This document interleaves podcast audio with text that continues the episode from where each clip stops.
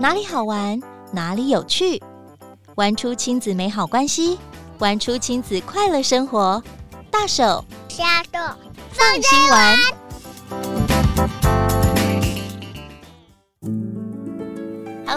大家好，欢迎收听亲子天下大手小手放心玩。我是主持人 Rita 林玉婷。节目当中陪您轻松掌握最夯的亲子景点、育儿好物好去处，让我们一起玩出大能力。哇哦！上一集的节目是不是很精彩？你看了几本书呢？SDGs 儿童永续书房这些台湾第一个繁体中文完整的书单，它也可以说是全球第一个完整的书单。我们今天非常高兴再次邀请到亲子天下阅读频道的总监张淑琼总监来到节目当中，继续跟大家分享这些非常非常动人的书。再次欢迎总监，欢迎你。大家好，大家好。好高兴哦！我刚刚听到您一出声，大家就知道耶，今天又有好书可以来分享了。嗯、我们前面介绍了三个 SDGs 的类别啊，嗯、包括了优质的教育啊、消除贫穷、消除饥饿这三个主题。是，其实，在十七个项目里面，我想每一个项目其实都很重要了。嗯，只是说，我想总监可能会特别选一些类别，在节目当中跟大家。更贴近生活，我们可以更靠近这些议题。是因为确实有一些，嗯，当然，比如说陆域生物、水域生物这些，当然跟孩子也是是靠近的。特别是水域，因为我们一常在说台湾是一个海岛国家，但是我们却很不海岛国家。我就是说，你知道有些海岛国家，像我之前看到。荷兰所有的孩子都要学会游泳，没错，对，这是必须的生存条件。嗯，生存条件。对，因为他可能随时会掉到水里，对，那怎么办？而且而且他是穿着，他们在泳池是穿着一般的衣服，不会换泳泳衣下去的。是的。但你会发现，台湾很多人都是旱鸭子。嗯，所以我觉得有一些议题对我们来说是值得。透过这些呃选书，透过这些主题的探讨，让我们去了解，我们真的有些部分是比较生疏的。那可是我今天想要跟大家推荐，是我们应该过去的这一年的两年中间很有感觉，就是缺水。所以关于洁净的水、卫生这个相关的 SDG 六。嗯，特别讲一下它的副标题：确保所有人都能够享有水跟环境卫生，并且对呃对其中进行永续的管理。那你知道，当我们缺水的时候，就是我们其实没有办法管理它。没错，我有经验。我到呃菲律宾的时候，我到那边的贫民窟去服务。呃，我们去第一天，他特别去买了那个冰块水，去买水给我们喝。嗯、对，我们第一天所以就是安然无恙。第二天就是变成他们平常在走出去的井打起来的水，大家都水土不服。对，我了解，因为我自己到很多地方也是如此，所以享有干净的水、卫生的水。对孩子来说，对在台湾的孩子很难想象，对不对？因为打开水龙头就有水，除了缺水或停水的时候，嗯、但很多地方的孩子是没有办法的，就很像我们选书里头有一本，我觉得也是鼓励大家去看的，叫《水公主》，这是一个真实的故事。呃，书中的这个在非洲布吉纳法索的一个呃小村落里头。虽然贵为公主，每天早上还是得要去很远的地方打水。我觉得这书里头非常有趣，因为她在梦境中间以公主的身份想要命令水，水呀过来过来，但是并没有用，她还是得要爬起来，拿着桶子跟着妈妈走很远的地方去打水。嗯，所以从一个角度来看，嗯。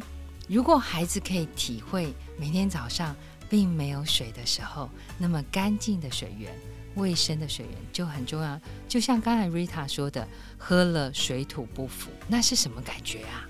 很不舒服，而且我们会知道这些水已经是他们很珍惜，对，所以当然我们没有一个人抱怨，可是我们就会一直跑厕所，对。但是怎么办呢？嗯，怎么办呢？你还是必须得接受，或是你想办法少喝一点，嗯，或是更珍惜这些水。但是少喝一点是困难的，有时候你就是很口渴，对不对？特别在很热的条件下，是是，所以。呃，我觉得《水公主》这本书，我们会想，如果是孩子年龄层再大一点，因为《水公主》适合小学大概中年级或是低年级，我觉得也可以享享受。那呃，同时我们选了另外一本书叫《寻水之心》，那同样也是真实故事改编成小说，所以这本是小说，是发生在苏丹那里的难民的经历。所以你可以发现，这两本书都是《寻水之心》跟《水公主》都是真实故事改编，而且最终这些孩子，就包括《水公主》里头的这个孩子，他后来想办法去，嗯。透过不同的基金会的协助，让他的国家布吉纳法索终于有干净的饮用水。而在寻水之心里头，也是他们也发起了一个送水到书单的这个公益计划。所以你就会发现说，这些书对孩子来说是有帮助的。第一个，它很真实；第二个是这些书中的孩子们都后来想尽办法去实践。有采取行动，有能力去改变原来的状态，这不是很好吗？是吧？嗯，好棒哦！让我想起一句话：嗯，没有行动的信心是死的。是，反之就是你有信心，你就要有行动，它才会成真。没错，你可以想象吗？如果水公主就是一路抱怨到长大，离开了她的国家，她没有采取任何行动，那么其他的孩子就依然在原来的状态中。但是当他采取行动了，就改变了其他孩子的生活。我觉得这是很重要的。所以你可以发现说，SDG 的这些目标，当我们真实的跟孩子生活连接在一起的时候，它是有可能鼓励孩子采取行动的，嗯、甚至可以改变世界。是。哇，讲到这，我们眼睛都发亮了，真的。大家现在听到的是我们声音，可是我们越讲，我们两个、嗯、呃四目相望的时候，就觉得眼睛发亮，又觉得好感动哦。对，真的透过故事，不只是让我们可以创造有想象力而已，它真的是可以种下种子，让我们未来可以发挥很大影响力。没错。然后我们就想说，有些也许你心中还在想说，啊，水吗？嗯，资源啊，好像有一点远，对不对？嗯、但是我想接下来想跟大家分享的是 SDG 十二，叫做负责任的消费与生产。这个、哦、有没有觉得环环相扣，嗯、开始更多感觉，对不对？而且。这就提到，我记得上次 Rita 有讲到，嗯、呃，就是介绍推荐书的时候讲，怕浪费奶奶，是是、嗯，怕浪费奶奶。这个书如果看过就知道，这里头啊有一个奶奶。她老是觉得好可惜，好浪费啊！那个粘在嘴边的这些饭粒啊，她就忍不住伸出舌头，把它全部舔干净，把他的小孙子给吓得半死，对不对？是，哎，这个奶奶好经典。如果各位朋友你有看过这本书，你可能做一些事情的时候，你就突然听到说：“哎呀，真是太浪费了！”这个奶奶就跑出来了。是，奶奶很节俭，但我觉得她也是某一种程度的生活智慧王。是真的。而且我其实最喜欢她的结尾，就是她睡觉了，就是早点睡觉嘛，干嘛要嗯那那么晚睡觉？那天黑了就关灯啊，关灯就省电。嗯，这个概念是挺好的。当然现在的人都很晚睡觉，所以也许城市的人比较难理解。但我觉得这本书有一些智慧，是孩子在看故事的过程中间哈哈大笑，但背后包括。短的铅笔可以把它集合在一起，短的彩色笔、色铅笔可以把它集合在一起，画出彩虹一样的颜色。嗯、其实我觉得像这样的生活小智慧，包括怕浪费奶奶的第二本也是同样被选进来的，叫做《怕浪费奶奶的生活宝典》。有时候是透过奶奶啊、呃、给我们的一些提点，让我们知道哦，原来橘子皮可以泡热水泡澡有香味，不同的啊，包括你吃鱼怎么样吃干净，我觉得有很多的细节，透过这一两本书，就怕浪费奶奶。和怕浪费奶奶的生活宝典，这两个搭配在一起，我觉得它很适合让我们更多的理解，可以怎么样做一个负责任的消费者。嗯，还有啊，我想推荐给大家是两本有趣的书。当我们讲到消费的时候，其实我们不要忘记，当我们消费完就会产生垃圾，那怎么办？嗯、呃，垃圾这个问题，其实我们。通常就是把垃圾丢掉，进了垃圾车，我们就觉得好像跟我们没关系，对不对？但是垃圾车可能到的地方，掩埋场，搞不好就在你家附近，那你就受不了喽。或者到在山里，那动物们怎么办呢？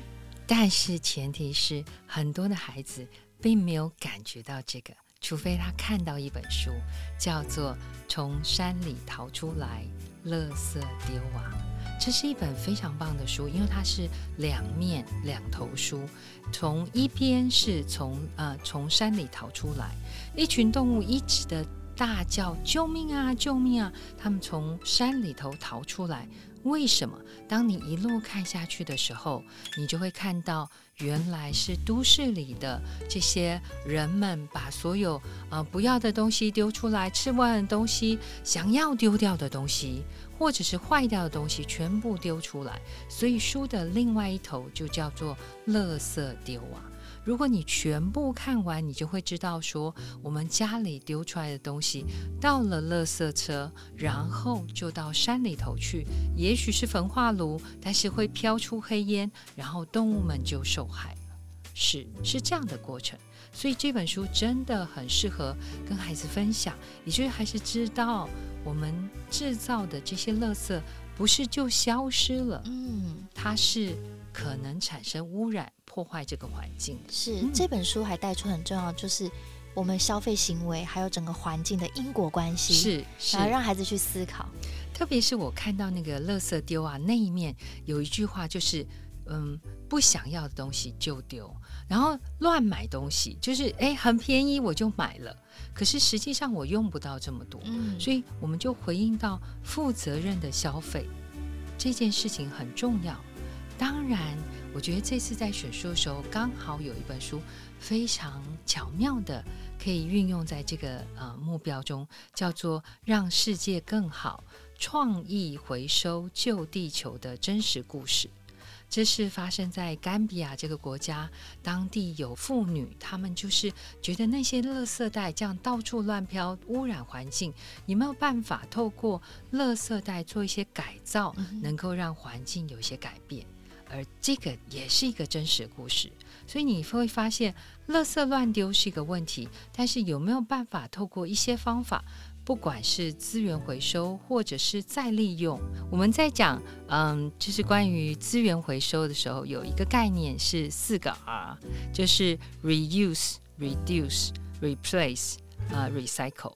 那你就会发现说，怎么样让呃物件能够再利用，然后能够有替代的。呃，方式使用，然后能够呃回收资源回收这几个概念对孩子来说都是重要的。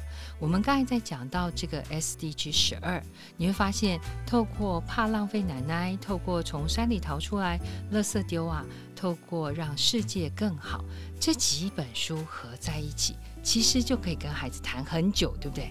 它就是一个循环，是你要从你本身的习惯、生活习惯、消费习惯开始做调整。才不会延伸后面哇丢啊动物啊环境呢，然后也不会变成呃可能造成其他的污染。是，而且我刚才在讲说，如果家长跟孩子谈，但如果是在学校里，那就更好了。就四本书怎么样串联在一起一起使用？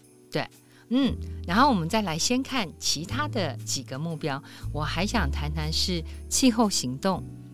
这也是大家应该很有感的吧？啊，特别现在气候大洗牌，对，就是该冷的时候不冷，该热的时候不热，或是该该嗯，好像这个时候应该要是春天该开花的时候，却发现花早就开完了，因为整个夏天了。是气候整个都是乱掉的，因此对孩子来说，SDG 十三的气候行动，我们会发现说，我们得要采取一些紧急的行动，因应这个气候的变化。当然，这个时候大家就会想起那个女孩子叫做格丽塔。所以，确实，在气候行动里头，我们就选了两本跟葛丽塔有关的。一本书叫《我们的家失火了》，也就是透过葛丽塔所呼吁的、所号召的，透过绘本的形式呈现。因此，这本书其实确实比较适合，嗯，应该说中年级以下，就是先有一个概念。但是，若是想要知道葛丽塔的呼吁，到底细节是什么？那么有另外一本书比较文字量比较多，叫《格丽塔的呼吁》，让我们一起去了解气候变迁的科学知识，并且采取正确的行动。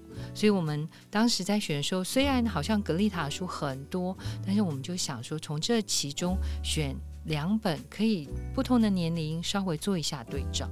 嗯，所以选书很用心哦。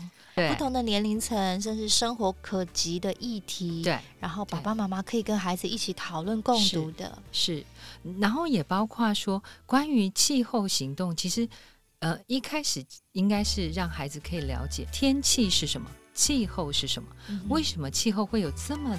不同的变化，甚至整个呃地球被破坏的时候，有一些是天然的灾害，也就是说，像台湾，我们很清楚理解台风、地震这些东西会影响到我们，特别是台风，我们又需要有台风，又怕台风。那台风对孩子来说是只有放假吗？呃，下雨吗？台风的背后形成到底是什么？嗯、这些真的需要花点时间去了解。嗯。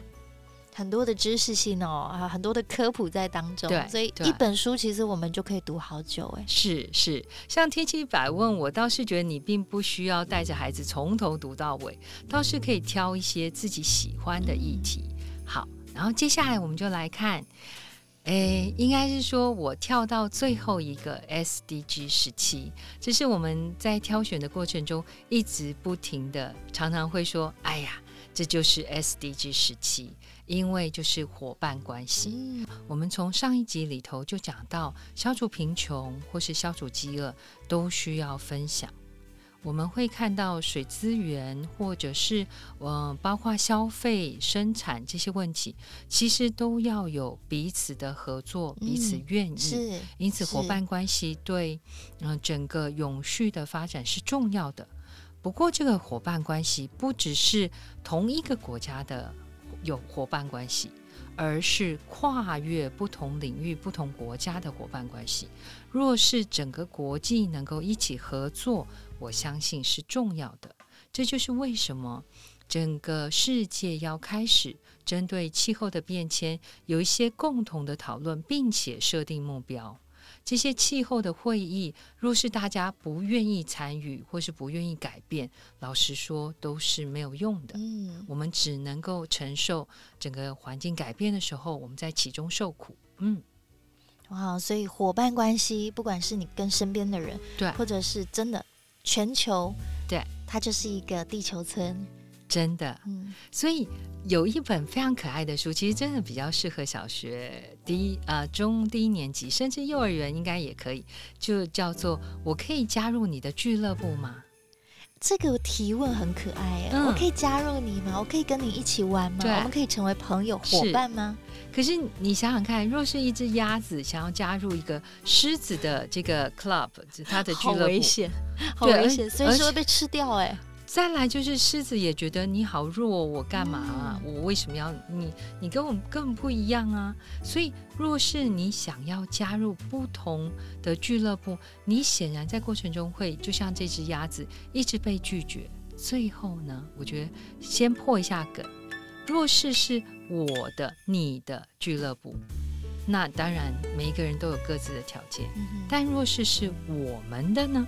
诶感觉它可以包容不同的人呢，是，所以我觉得这个书呢很可爱，透过一个小小的文字上的改变，其实就是态度上的改变，或是新的可能。我觉得这本书很棒，在讲这个伙伴关系的时候，当然还有我自己非常喜欢的凯奇的包裹，因为就在讲一个，就是特别是在战争的时期，怎么样透过一个信件的往来，帮助另外一个国家能够体会。有糖可以吃，有衣服可以穿，甚至啊、有美丽的花可以欣赏。我觉得像这样甜，应该说有点甜蜜、温暖的故事，帮助我们去了解伙伴关系，并不是好像大人才做得到，其实小孩也可以，而且不是非常困难的，不是很远的。特别是我们现在网络时代，其实社群、信件很多的东西，你在网络上某些时候，你就可以影响到另外一个国家、另外一个地域的很多事情。Yeah. 是这个故事很温暖，也让我想到什么东西是越分享越多的呢？是什么？应该是爱吧。答对了，就是爱。是，我觉得在关系当中啊，整个全球的不管是国际的情势也好，如果我们可以把爱多放一点点，就会更多的同理跟包容。Yeah. 我们愿意一起合作，是每一个人都会越来越好。真的。这个书单真的太棒了啦，嗯、真的太棒了！非常谢谢书生总监跟我们的分享。我觉得每一本书都很精彩，而且每一本书其实它不只谈到单一项的目标领域，它其实是跨领域的。只是说我们在阅读书的时候，爸爸妈妈如何跟孩子有个互动，嗯、如何让孩子真的看到里面他从来不知道的，甚至他可以透过书本触发他。关注到身边的人的需要。嗯，我有一个很新鲜的经验，我去参加台湾阅读节，呃，在这个现场，万兴国小的曾品芳老师也是我们的选书委员之一，他就做了一个规划，他请一些呃大哥哥大姐姐，应该就是说高年级的孩子。念书，只要你到呃摊位上，然后你想要读任何一本书，你就拿起那个本书，就像点播机一样，就大哥哥大姐姐陪你啊、呃、读完这本书。光是念故事给孩子听，若是你的孩子年纪比较小一点，我觉得这些书会扩展，因为你知道我们有时候在选书的时候，有自己喜欢的领域、熟悉的领域，你选的书会很有。限制有一个固定的形式，嗯、但是若是透过呃这十七项的选书，你会发现你会读到很多过去从来没有读过的，所以我才说，我建议就是透过台湾阅读节的这个活动，我觉得大人家长。你就是光是念书给孩子听，让他暖身，对这些议题暖身。若是孩子再大一点，你从这个书里头你会发现，啊、每一个选书的下面都有一些延伸的讨论。但我知道有一些延伸的讨论可能对孩子年纪比较小是有一点困难，我们就点一点点东西，让他们知道说，嗯，你看书里的这个孩子肚子饿，那你肚子饿的时候是什么感觉？让他跟书做连接。可是，若是学校的老师，那就有很大的发挥机会。其实，基金会在这个选书之后，他们也会慢慢的透过学校的推广，帮助就是预备一些、累积一些教案，也鼓励学校的老师开始，包括像我刚才提到曾平芳老师，他们已经在万兴国小开始做推广。然后也开始就是帮助更多的老师们去了解这个书单，然后接下来就能够怎么样去使用书单，就如同刚才大家在听我讲的过程，你会发现我刻意串接某几本书，嗯哼，同一个主题串接某几本书，透过这个阅读的过程中，你就可以有一些基本的了解。那接下来就是中高年级的孩子，应该是再去找更多的资料。比如说，发生这些贫穷或者是饥荒地区的地域在哪里？为什么气候条件是这样？还是发生了什么事改变了这些？你会发现，你有很多的连接可以往外扩展。我们常说，呃，阅读做书单，从一个概念一本。到扩展到很多本，甚至一个概念开始去延伸，它从不同的面向，你可以找到不同的书，所以能够去做的事情还有好多好多，对吧？哇，好好玩哦！我们这样已经俨然要变成做专题报道了，哇，真的好好玩，真的啊、嗯呃！把这样的好消息分享给所有的听众朋友，我相信大家听完之后，当然迫不及待又要去。选书、看书、买书喽、嗯！把这些很棒的内容都吃下去。我们也期待哦，未来我们的 SDGs 儿童永续书房，我想可能还是会不断增加很多的活动，嗯、很多的书目，对不对？所以请大家持续的 follow 哦。今天再次非常非常感谢我们的淑琼总监，谢谢您的分享，谢谢，谢谢日塔，谢谢大家。谢谢